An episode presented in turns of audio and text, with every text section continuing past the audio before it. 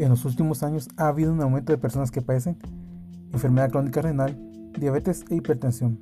Sin embargo, estas enfermedades no son contagiosas.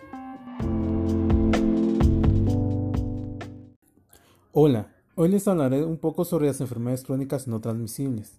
Estas enfermedades son aquellas que se desarrollan con el pasar del tiempo y que sin embargo no son producidas por el contagio de alguna bacteria o virus. Y entonces, ¿cómo es que se producen estas enfermedades? Según la OMS, la obesidad, el sedentarismo, el abuso del alcohol y el tabaquismo aumentan el riesgo de padecer alguna de estas enfermedades.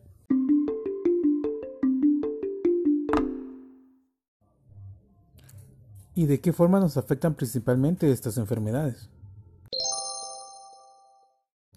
Dependiendo del progreso de estas enfermedades, inicialmente pueden afectar solo un órgano, como los riñones, el corazón o los pulmones.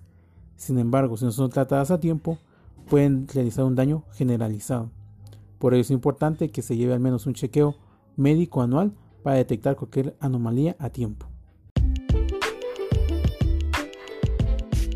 Por ello recuerda que un cambio hoy puede beneficiar mucho tu futuro.